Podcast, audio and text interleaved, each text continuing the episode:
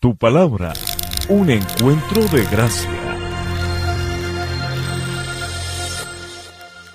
Vamos a tener nuestro tiempo ahora de la enseñanza en la palabra y quiero animarte a que tengas tu Biblia eh, ahí donde tú estás en casa quiero invitarte a que también puedas mirar conmigo Segunda de Corintios capítulo 1. Vamos todos a compartir, es un texto que creo que es de gran bendición para nuestras vidas.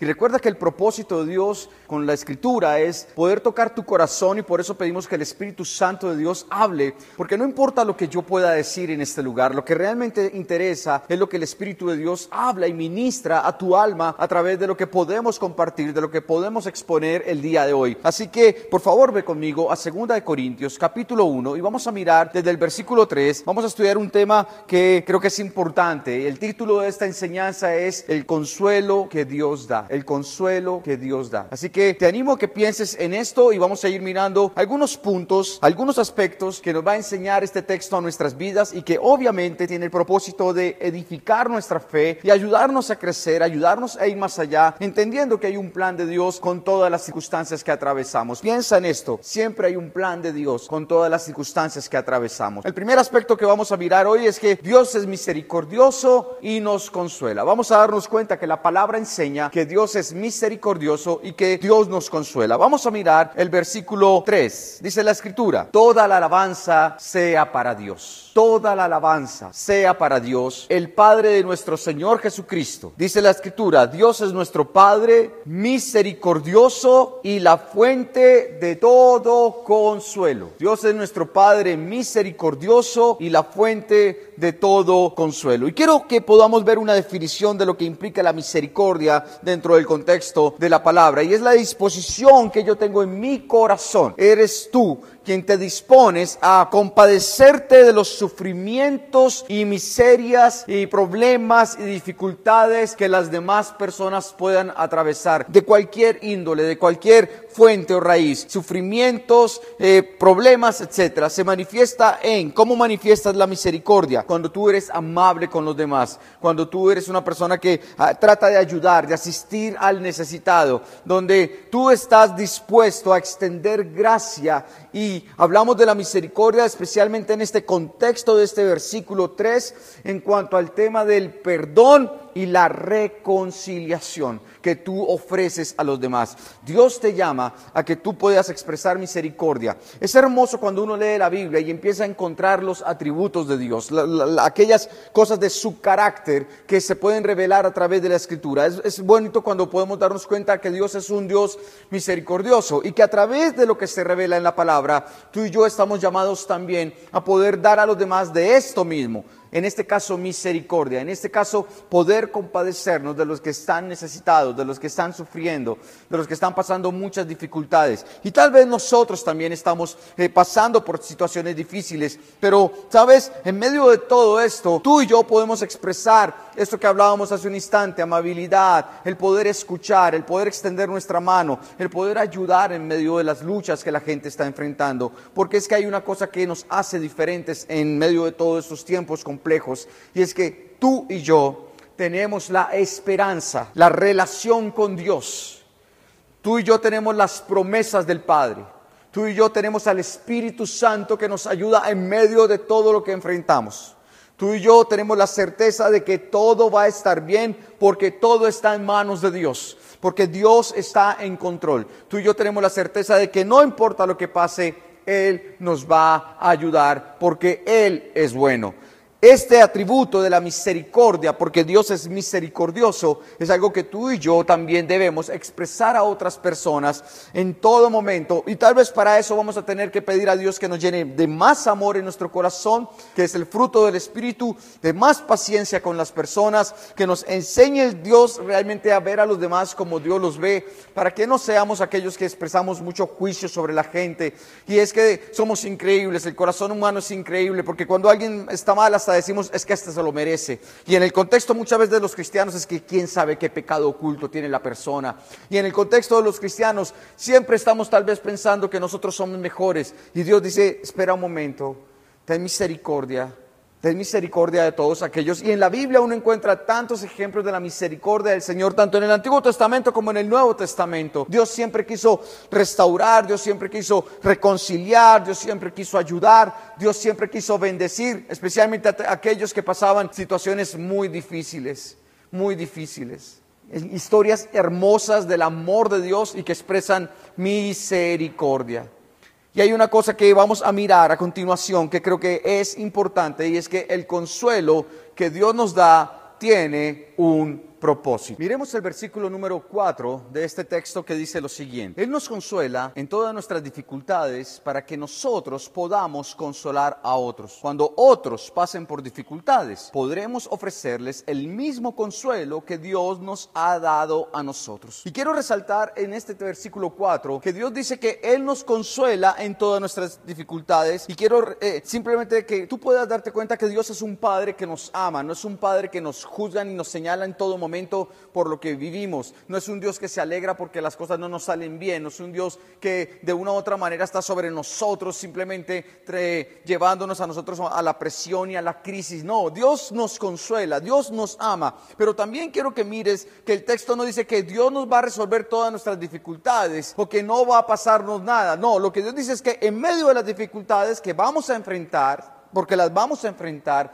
Dios nos va a consolar. No es que vaya a quitar todo lo que tenemos que enfrentar, no, van a venir dificultades, en la palabra lo dice, y, estas dificultades vienen porque tú y yo entonces podremos ofrecer a otros el consuelo que Dios nos da. Si tú y yo vivimos dificultades y permitimos que Dios obre en nuestras vidas, que Dios nos ministre, que Dios trabaje en nuestro corazón, si permitimos que a través de esas dificultades nuestra fe se fortalezca, si permitimos que Dios haga su propósito y tú aprendes y tú creces y tú maduras y tú ves las circunstancias difíciles como parte del plan de Dios, cuando tú puedes decir, me gozo en esto, Señor, porque tú estás formando mi carácter y me estás ayudando a crecer en tu palabra y a depender de ti. Si yo hago esto, de esta manera también podré ir a otras personas que tal vez no tienen esta esperanza que les mencionaba hace un momento, que tal vez no tienen esta certeza de las promesas de Dios, que tal vez no sienten esa comunión con el Padre que les pueda decir,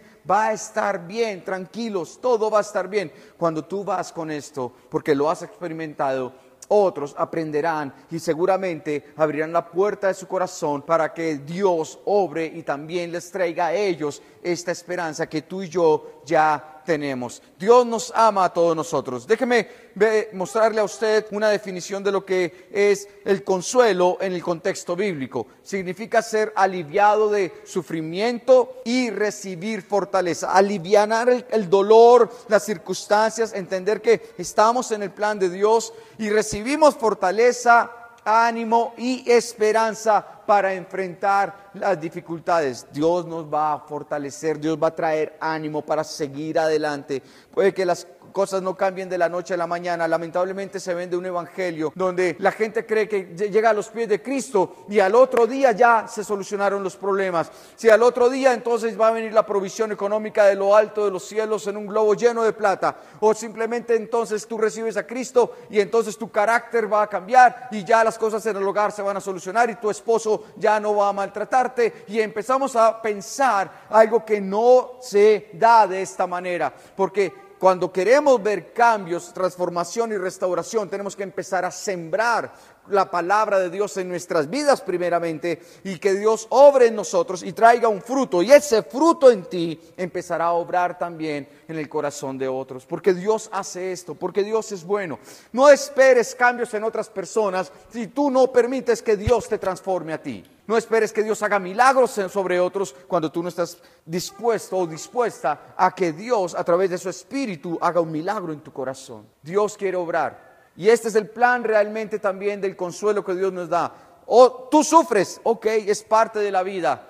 Otros sufren, ok, también es parte de sus vidas, pero ahora tú estás ahí. Y como tú has experimentado el consuelo que Dios da, tú vas a poder ayudar a estas personas en medio de sus luchas, de sus batallas. Vas a decirle, ánimo, no tires la toalla, vale la pena seguir adelante, sigue confiando en el Señor, sigue eh, invirtiendo en tu relación con el Padre, no te desesperes, no, no mires hacia atrás, hay un futuro, Dios está en control de todas las cosas. El tercer aspecto que quiero que miremos es que mi sufrimiento puede ser por la causa de Cristo, de acuerdo a lo que habla la palabra de Dios. Mira lo que dice aquí el versículo, el siguiente versículo.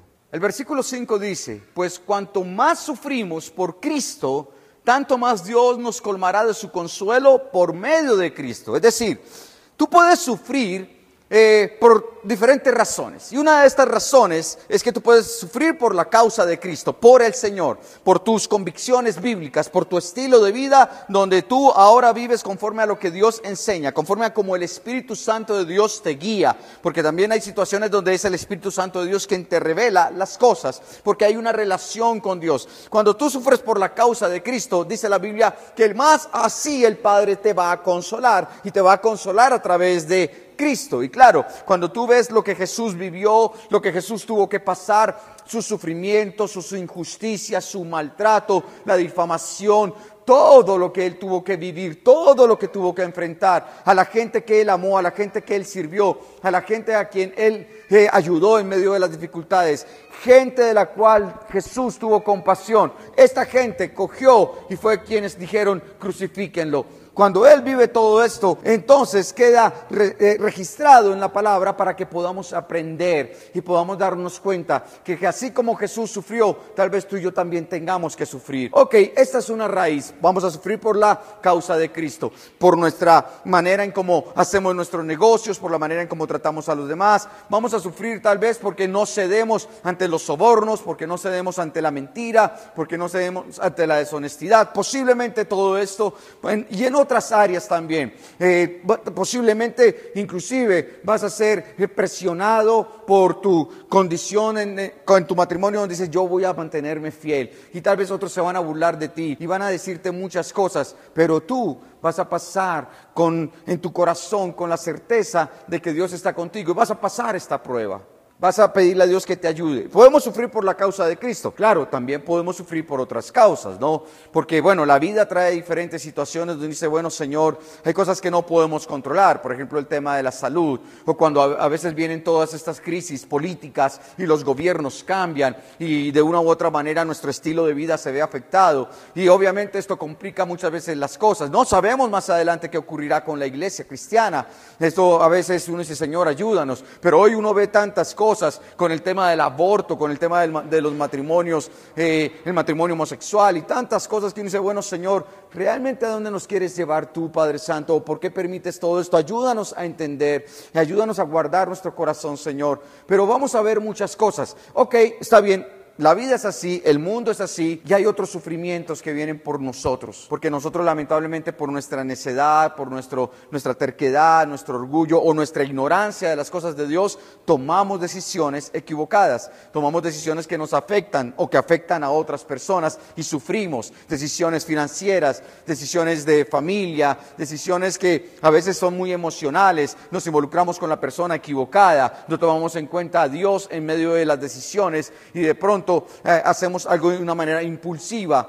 Dios dice, mira, sabes, todo te es lícito, pero no todo te conviene, pero no lo tomamos en cuenta, simplemente nos metemos de cabeza porque así somos, somos muy independientes, somos muy autosuficientes y no tomamos un instante para decir, Dios, ¿qué piensas de esto? ¿Qué es lo que tú quieres, Señor, que yo haga, Padre? ¿Esta es tu voluntad o no? Señor, esta persona... Eh, no conoce de ti, pero es tan lindo. Pues sabes, mira, Dios dice, no, no, mira, es en el Espíritu. Recuerda que tú ves unas cosas, pero dice el Señor, yo veo otras, yo veo su corazón. Y cuando yo digo mi palabra, no te unas en yugo desiguales, porque yo quiero guardarte a ti, quiero cuidarte. En últimas tú tomas la decisión, pero sabes, Dios no quiere que suframos por decisiones equivocadas. Tristemente las tomamos, tristemente nos involucramos en lo que no es y lamentablemente esto trae un efecto sobre nuestras vidas. Pero yo creo que deberíamos decir, Señor, ayúdame a tomarte en cuenta en mi vida, a darte a ti el primer lugar, a que tú de verdad gobiernes todo. Ayúdame, Señor, a consultarlo todo contigo. Ayúdame, Señor, a que tu Espíritu Santo me guíe y yo pueda escuchar su voz. Señor, yo no quiero equivocarme más. Yo sé que tú estás allí en medio de, ya sea con nosotros o allí en tu casa, y seguramente estás diciendo, yo me he equivocado por impaciente, por impulsivo, eh, por acelerado, como lo decimos nosotros. Yo me he equivocado por terco, por necio, por no escuchar o por no pedir consejo y estoy sufriendo. Yo me he equivocado porque pequé. Y estoy sufriendo porque pequé. Y ahora estoy viviendo la consecuencia de mi pecado y trae mucho dolor, trae tanta frustración, trae tanta amargura, porque te señalan, porque te juzgan. Y, obviamente, pues ya con nuestra propia vergüenza, ojalá la gente entendiera que es más que suficiente. Pero la gente juzga y señala y condena y avergüenza en medio de todas las cosas. Y dice, Señor, ayúdame porque sufro. Reconozco que he pecado, como lo hizo el rey David. Y, y vino delante del Señor, Salmo 51, y dice, Señor, Padre, aquí está, Señor, mi corazón son contrito y humillado. Reconozco, Señor, mi maldad. Reconozco mi pecado delante de ti, porque fueron muchas cosas las que este hombre hizo mal y tenía un corazón conforme al corazón de Dios, pero falló, como cualquiera de nosotros puede fallar. Por favor, acuérdate de esto. Esto es muy importante. Nunca señales a otros por el mal que han hecho, porque no, ojalá no un día tú tengas que verte ahí. Ojalá que no, ojalá que no pase. Pero así con la misericordia que tú tienes hacia otros, así también tú recibirás misericordia. Porque lo que sembramos recogemos. Misericordia y consuelo, amor y perdón, reconciliación y restauración. En este contexto, el Dios misericordioso, Padre de nuestro Señor Jesucristo, quien nos salvó, quien nos limpió, quien obró para perdonarnos, quien murió para como sacrificio por nosotros. Este Dios maravilloso que te ama tiene un plan contigo tiene un propósito contigo. Dice el versículo 6, aun cuando estamos abrumados por dificultades, es para el consuelo y la salvación de ustedes. Muchas dificultades. Abrumados es que hay aflicción. Abrumados es que esto obviamente de una u otra manera impacta mi corazón, mi mente, me cautiva los pensamientos, me desgasta, eh, me hace sentir cansado. No tengo la libertad para pensar en muchas otras cosas. Aún mi cuerpo físicamente se siente agotado y desgastado. Pero es para el consuelo y la salvación de ustedes. Pues cuando nosotros somos consolados, ciertamente los consolaremos a ustedes, entonces podrán soportar con paciencia, oído a esto, soportar con paciencia los mismos sufrimientos que nosotros. ¿A qué nos llama Dios en el contexto bíblico cuando estamos pasando pruebas, tribulaciones, dificultades, escasez, enfermedad, sufrimiento de quienes amamos, etcétera? ¿Qué es lo que Dios dice, sabes? Con paciencia. Y la paciencia es un fruto del Espíritu. Es algo que tenemos que sembrar en nuestras vidas. Y no hay otra manera de que la paciencia se forme en nuestras vidas si no es a través de las pruebas y las tribulaciones, los sufrimientos. Así que cualquiera que sea la situación que estamos enfrentando, dale gracias a Dios porque el Señor está formando en ti un carácter constante, un carácter perseverante y te está ayudando a colocar la mirada en Él para que el fruto del Espíritu se manifieste y seas más paciente. Termina el versículo 7 diciendo, tenemos la plena confianza de que al participar ustedes de nuestros sufrimientos, también tendrán parte del consuelo que Dios nos da. Miremos el versículo siguiente y miremos un punto, un cuarto punto que podemos concluir de este texto bíblico para nuestras vidas. Y el cuarto punto hace referencia a que el sufrimiento extremo nos lleva a depender completamente de Dios. El sufrimiento extremo, las situaciones más difíciles te van a llevar a depender de Dios. Mira lo que dice el versículo 8. Amados hermanos, pensamos que tienen que estar al tanto de las dificultades que hemos atravesado en la provincia de Asia fuimos oprimidos y agobiados más allá de nuestra capacidad de aguantar y hasta pensamos que no saldríamos con vida. ¿Qué tipo de dificultades estaban enfrentando el apóstol Pablo y los que estaban con él? La Biblia dice que eran situaciones tan difíciles que iban más allá realmente de lo que ellos podrían sentir, que podrían aguantar. ¿Has estado en una situación de este tipo? Has estado en una situación donde tú dices, no sé qué camino tomar, estoy desesperado, donde tal vez abre, se abre la puerta a la depresión, donde tal vez estás tan angustiado que no sabes realmente qué hacer porque no tienes solución, la circunstancia, te sientes completamente impotente, no está en tus manos. El apóstol Pablo sabe eso y Dios sabe eso y Jesucristo sabe eso, Jesucristo también lo vivió. En las dificultades extremas. Es más, Jesucristo dijo, Señor, si es posible, pasa de mí esta copa. ¿Cuál copa? La copa del sufrimiento, la copa del sacrificio, la copa de todo lo que Él iba a tener que atravesar, pero que no se haga mi voluntad, sino la tuya, Señor. Y esto realmente muestra una actitud de poder decir, Señor, ya no dependo de mí, dependo de ti. El apóstol Pablo dijo, estas situaciones son complejas, así que si estás en esta situación, Dios te entiende. Por favor, escúchalo. Dios sabe por lo que tú estás pasando, lo que estás enfrentando y nunca, jamás Él te va a dejar solo en medio de lo que vives. Versículo 9, de hecho, esperábamos morir. Esto era lo que ellos consideraban que iba a ocurrir. Pero como resultado, oído, subráyalo en la Biblia, dejamos de confiar en nosotros mismos. El mismo apóstol Pablo estaba diciendo, Sí, confiábamos en nosotros mismos, nuestras capacidades, nuestras habilidades, a veces la certeza de lo que tenemos, la certeza del tiempo, de que a nosotros no nos va a ocurrir nada, pensamos que estamos muy seguros y lamentablemente caemos en la trampa de suponer que eh, nos hacemos invencibles frente a las circunstancias y no es así, somos seres limitados. Él pensó, sabes, no va a pasar nada, eh, vamos a salir de esta pero tuvieron que dejar de confiar en ellos mismos y dice la Biblia, y aprendimos, y subraya ahí, y aprendimos a confiar solo en Dios,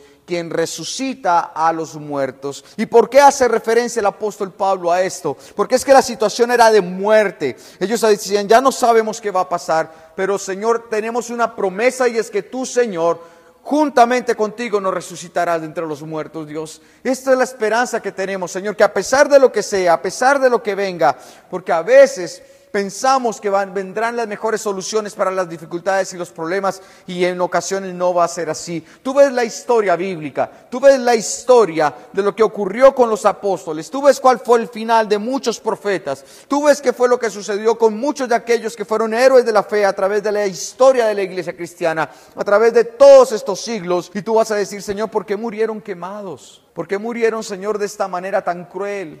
¿Qué pasó, Señor? Padre, ¿por qué vivieron en escasez? ¿Por qué vivieron, Señor, en unas situaciones tan difíciles en sus hogares? Dios, ¿qué pasó en medio de todo esto, Padre? No entendemos. Y sabes, no tengo una respuesta para todo esto, pero Dios es soberano y Dios sabe por qué a veces también la gente va a tener que pasar por estas circunstancias. A veces también eh, vamos a orar por alguien que amamos y no se va a sanar. No se va a sanar. Esta semana eh, un hombre que amamos mucho murió de un cáncer. Y su hijita lo único que preguntaba era, ¿por qué oramos? Teníamos la confianza de que Dios lo iba a sanar, de que Dios podía sanarlo, pero no fue así. Dios, ayúdame en mi fe y en mi corazón. Mira, esta es la realidad. Y podemos llegar a tal punto, como dice la palabra, que podemos morir. Pero hay una promesa y una esperanza. Que no importa lo que pase, tú y yo, a través del Evangelio, estamos preparados para lo peor. Tú y yo estamos listos, sea cual sea la circunstancia, para aprender a vivir conforme a la voluntad de Dios. Por eso el apóstol Pablo también dice en, en Filipenses, ¿sabes? Yo sé lo que es vivir en escasez. Yo aprendí a vivir en escasez, aprendí a vivir con abundancia. Todo lo puedo en Cristo que me fortalece. Y para estos tiempos, qué bueno que puedas entender que hay una esperanza, hay una certeza. Todo lo puedes en Cristo. Él está contigo. ¿Sabes por qué? Porque Dios lo ha prometido. Aprendimos a confiar solo en Dios. El confiar en Dios es algo que se aprende. El confiar en Dios es algo que eh, tú y yo vamos a ir desarrollando en la medida en que nos relacionamos con Él, en la medida en que vamos entendiendo quién es Dios a través de la Escritura y a través de nuestra relación personal con Él, de nuestra vivencia diaria con el Señor, porque no solamente lo que está en la Biblia, es lo que el Espíritu Santo nos permite vivir con Él. Y en esa medida tú vas a poder decir, yo confío en ti, Dios, me has enseñado a confiar en ti, me has enseñado que tus promesas son sí y son amén, me has enseñado que tú, Señor, Padre, eres un Dios fiel y eres un Dios bueno, no te contradices, no te arrepientes, Señor, de tu amor por mí, tú me llamaste y me escogiste y ahí, Señor, yo voy a estar. Gracias por todo esto. Tengo que aprender a confiar en Dios. Un quinto punto es que Dios puede rescatarnos de los peligros. Mira lo que dice la escritura en el versículo 10. Y efectivamente, Él nos rescató del peligro mortal y volverá a hacerlo de nuevo. hemos depositado nuestra confianza en Dios y Él seguirá rescatándonos. En ese momento de la historia del apóstol Pablo, de su vida, de su ministerio, él tenía una certeza y es que Dios iba a rescatarlo. Por favor, esto era una promesa, lo tenía en su corazón, pero todos sabemos que él murió igual como un mártir de la iglesia. O sea, llegó su momento. Este no era el momento, ok, está bien. Pero llegará su momento. Por favor, no presumas de algo que Dios no te está diciendo. No presumas que Dios va a sacarte de cuanto problema te metas o cuánto sufrimiento tengas que vivir. Simplemente porque tú dices, Dios, tienes que sacarme de esto. Sabes, no va a ser así. No siempre va a ser así. Dios va a permitir que vivamos muchas circunstancias. En algún momento como ellos, lo rescató de la muerte. Bien, porque Dios dice, que a sus ángeles mandará cerca de ti para que tu pie no tropiece en piedra y que Él colocará alrededor de ti a sus potestades para guardarte y cubrirte. Pero llegarán momentos en la vida, llegará el momento en la vida donde tú y yo vamos a tener que decir, Señor, que se haga tu voluntad y no la mía. Que sea lo que tú quieras, Dios. Que sea tu propósito conmigo, Dios. Pero una cosa sí es importante, deposita tu confianza en el Señor y Él te seguirá guiando, llevando, guardando, protegiendo, porque te ama, porque está contigo. Haz la voluntad de Dios por encima de todo. Tú no tienes que temer en este instante de, lo, que el mundo habla, tantas cosas. El mundo habla de crisis económica, de caos político. Estamos viendo en nuestro país tantas cosas que están ocurriendo. Estamos viviendo lamentablemente tiempos donde a lo bueno se le llama malo y a lo malo se le llama bueno y tú podrás identificar diferentes eh, ideas o ideologías o filosofías en este mundo que concluyen en esto. Lamentablemente tú tendrás que escudriñar la palabra para darte cuenta y decir, caramba, esto no es lo que Dios dice, esto no es lo que Dios quiere. El aborto no es lo que Dios quiere, pero estamos diciendo, sí, pero por el bienestar de la mujer y de los niños y de las personas, pero ¿por qué no le preguntamos a Dios? ¿Por qué dejamos que esto simplemente pase? Nosotros como creyentes tenemos que escudriñarlo todo, tenemos que evaluarlo todo, tenemos que examinarlo todo y no dejar que simplemente lo que el mundo ofrece nos contamine. Tenemos que tener paz en nuestro corazón. No podemos estar viviendo con temores post pandemia. La iglesia debe hacer la voluntad de Dios. Dios nos llamó a congregarnos, Dios nos llamó a alabarlos como hermanos juntos en armonía, Dios nos llamó a que podamos tener comunión, coinonía. Esto es algo que es parte de la voluntad de Dios. Vea la Biblia, no lo estoy diciendo yo. Dios nos llamó a alabarle y adorarle con todo el corazón en la iglesia. Y tú podrás decir, es que en casa estoy más cómodo. Claro, yo también. Yo también estaba más cómodo en casa, pero Dios no me llamó a estar cómodo. El cristianismo no se basa en mi comodidad o en mi confort o en las bendiciones que recibo de parte de Dios. El cristianismo es un paso de fe y de obediencia delante del Padre, donde en muchas ocasiones Dios me va a incomodar, donde Dios me va a confrontar y donde yo tendré que decir, Dios, Padre, lo hago por obediencia a ti porque me cuesta en mi corazón y tendré que hacerlo porque es el llamado que tú me das. Pero tú dices, padre, eh, dices, como padre, dices, hijo, tienes que hacer mi voluntad porque yo te quiero bendecir. Obedéceme. No dejes que el temor cautive tu corazón. Y cuando uno empieza a mirar bíblicamente qué es lo que Dios quiere, pues yo te voy a decir de todo corazón, Dios quiere que nos congreguemos, es su voluntad. Ahora yo puedo entender que tú seas prudente por tu salud o lo que sea, está bien, pero cuidado porque si es el temor o el miedo lo que no te permite hacer la voluntad de Dios, entonces yo te diría, no dejes que esto sea así, porque lamentablemente abrimos una puerta donde el diablo cautiva a través del temor. Siempre ha sido así. ¿Qué caramba vamos a hacer la voluntad de Dios? Y en de ideas yo te digo a ti, y más, por favor, es un acto de conciencia al que yo te llamo a ti, porque, porque en últimas, pues eres tú y es tu decisión. Yo no te puedo obligar a nada, nadie te puede obligar a nada, ni nadie te puede decir es que tienes que, no, eres tú quien decide. Eres tú, obviamente, en un acto de conciencia. Pero por favor, si tú estás en otros espacios donde te estás exponiendo, y yo veo, y yo veo redes, y yo escucho que lo que me cuentan, y me doy cuenta también de otras cosas, digo, bueno, pues entonces, ¿por qué no congregarte si te estás exponiendo en otros espacios? Congrégate. Y no es solamente en el contexto de familia, porque está bien, qué bueno que te congregues con tu familia, me parece hermoso, es una bendición poderosísima, pero la Biblia no dice solamente la familia, le dice, congréguense como iglesia, eso es el llamado de Dios. Y no hay nada más hermoso, y en últimas, a la hora de la verdad, pues en la iglesia servimos, servimos a los demás, en la casa pues estamos, podemos estar en el mismo plan, pero no es exactamente el propósito de iglesia. En ese orden de ideas, tenemos que dar pasos de fe, tenemos que dar pasos de fe en esta área, tenemos que dar pasos de fe en el área financiera, tenemos que dar pasos de fe respecto a lo que Dios quiere en, cuanto al perdón, tenemos que arriesgarnos porque Dios nos está llamando a esto. Dios nos va a respaldar en medio de las cosas que Él nos llama a hacer y nos va a guardar. Dios nos va a ayudar en medio de todas las situaciones porque Dios está con nosotros. No tengas temor de hacer la voluntad de Dios. No tengas temor de cumplir con el propósito que Él tiene para ti porque Dios es bueno. Y el último punto es que la oración es clave para ayudar a los demás en tiempos difíciles. Qué bueno cuando otros oran por mí, qué bueno cuando otros oran para que Dios nos ayude, pero tú y yo también podemos orar por otras personas. Mira el texto bíblico en el versículo 11 y dice la Biblia, y ustedes nos están ayudando al orar por nosotros. ¡Wow! ¡Qué palabra tan hermosa! Por eso hago un llamado a que te involucres en el ministerio de interceder por otras personas. Interceder es cuando yo oro a favor de otros, no por mí, por los demás.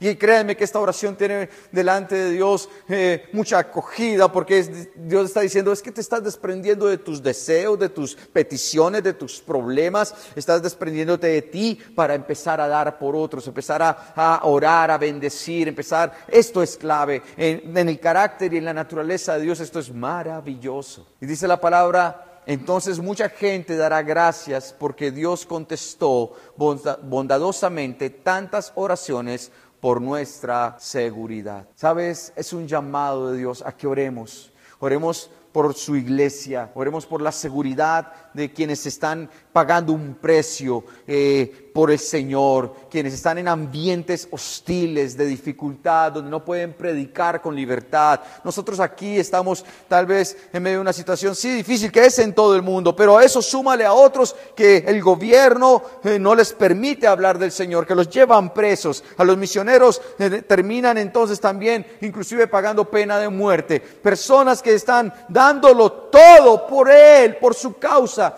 muchas veces nosotros ni siquiera nos atrevemos hacer algo sencillo cuando Dios nos llama a hacerlo. Y hay gente que uno dice, Dios, gracias por el apóstol Pablo, gracias por cada uno de estos apóstoles que estuvieron dispuestos a morir como mártires, gracias por todos aquellos que en Colombia pagaron con su vida y fueron, fue derramada su sangre para que el Evangelio se diera a conocer. Nosotros conocemos muy poco de la historia de cómo llega el cristianismo a Colombia o a las diferentes naciones, pero créanme, mucha gente murió por esto. Murió porque estaban convencidos de que valía la pena que la gente conociera el amor de Dios.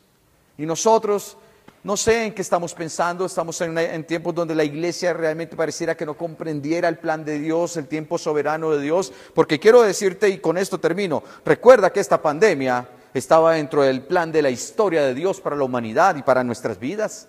Dios es soberano y entiende, y qué bueno que tú yo como cristianos podamos comprender que esta realidad es parte del plan de Dios. ¿Cómo vamos a responder a esta realidad? ¿O cómo vamos a responder a la realidad de que nos prohíban predicar el Evangelio? Porque entonces podemos ir a una cárcel o podemos morir. Que nos cierren las iglesias. ¿Cómo vamos a responder a esta realidad? Cuando entonces tú y yo, por ser cristianos, no podamos ni comprar ni vender. ¿Cómo vamos a estar en esta realidad cuando nuestros hijos no pueden ir a los colegios que todos van? Cuando seamos señalados y si no tenemos una marca, entonces posiblemente estemos condenados a no tener alimentos. ¿Cómo vamos a responder en medio de la crisis? Pues sabes, necesitamos por nosotros. Necesitamos orar por otros y pedir a Dios que nos ayude en medio de las dificultades. Esto que ha venido ocurriendo en los últimos meses a nivel mundial está dentro del plan de Dios. Y yo estoy convencido, soy de la posición, tú puedes tener tu propia posición, pero yo soy de la posición que creo que esto también ha filtrado la iglesia para que también puedan decir Aquí están aquellos que creen y que tienen fe, pero también se han ido aquellos que lamentablemente solo buscaban a Dios por las bendiciones, por las conveniencias, la conveniencia y, el hecho de que Dios podía solucionar sus problemas, que Dios los iba a liberar del sufrimiento.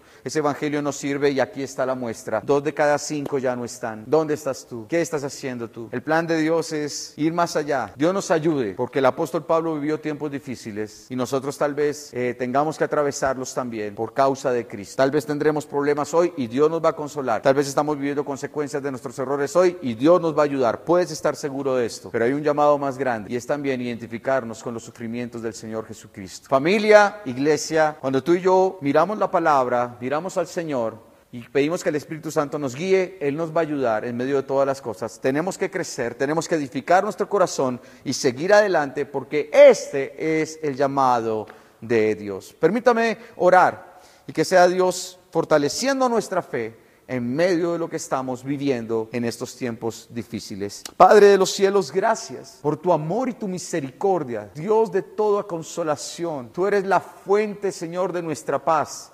Tú eres la fuente de nuestro amor, Señor. Tú eres quien guía nuestro camino. Y hoy te doy gracias por lo que tú nos enseñas a través de tu Espíritu Santo en este texto. Gracias Dios porque nos llamas a dar pasos de fe delante de ti al enfrentar las circunstancias difíciles, Dios. Tú nos llamas, Dios, a que podamos creer que cuando tú vas delante de nosotros, Señor, Padre, podremos estar seguros, Dios. Pero Señor, tenemos certeza de que nuestros tiempos están en tus manos, nuestra vida está en tus manos, Señor. Nuestros asuntos están en tus manos y tú eres fiel y eres bueno, pero nos has dicho que nos vas a enseñar a depender de ti. Nos estás diciendo, Señor, que estos sufrimientos nos van a llevar a experimentar tu consuelo, tu voz de aliento, de ánimo, de esperanza y que esto mismo que tú nos das lo podremos dar a otros también. Gracias por los problemas que enfrentamos, cualquiera que sea la raíz de ellos, Señor. Hoy te podemos decir, Tu amor es infinito y tu perdón es hermoso. Rodéanos de tu gracia para seguir adelante y de tu misericordia. En el nombre del Padre, del Hijo y del Espíritu Santo. Amén y amén.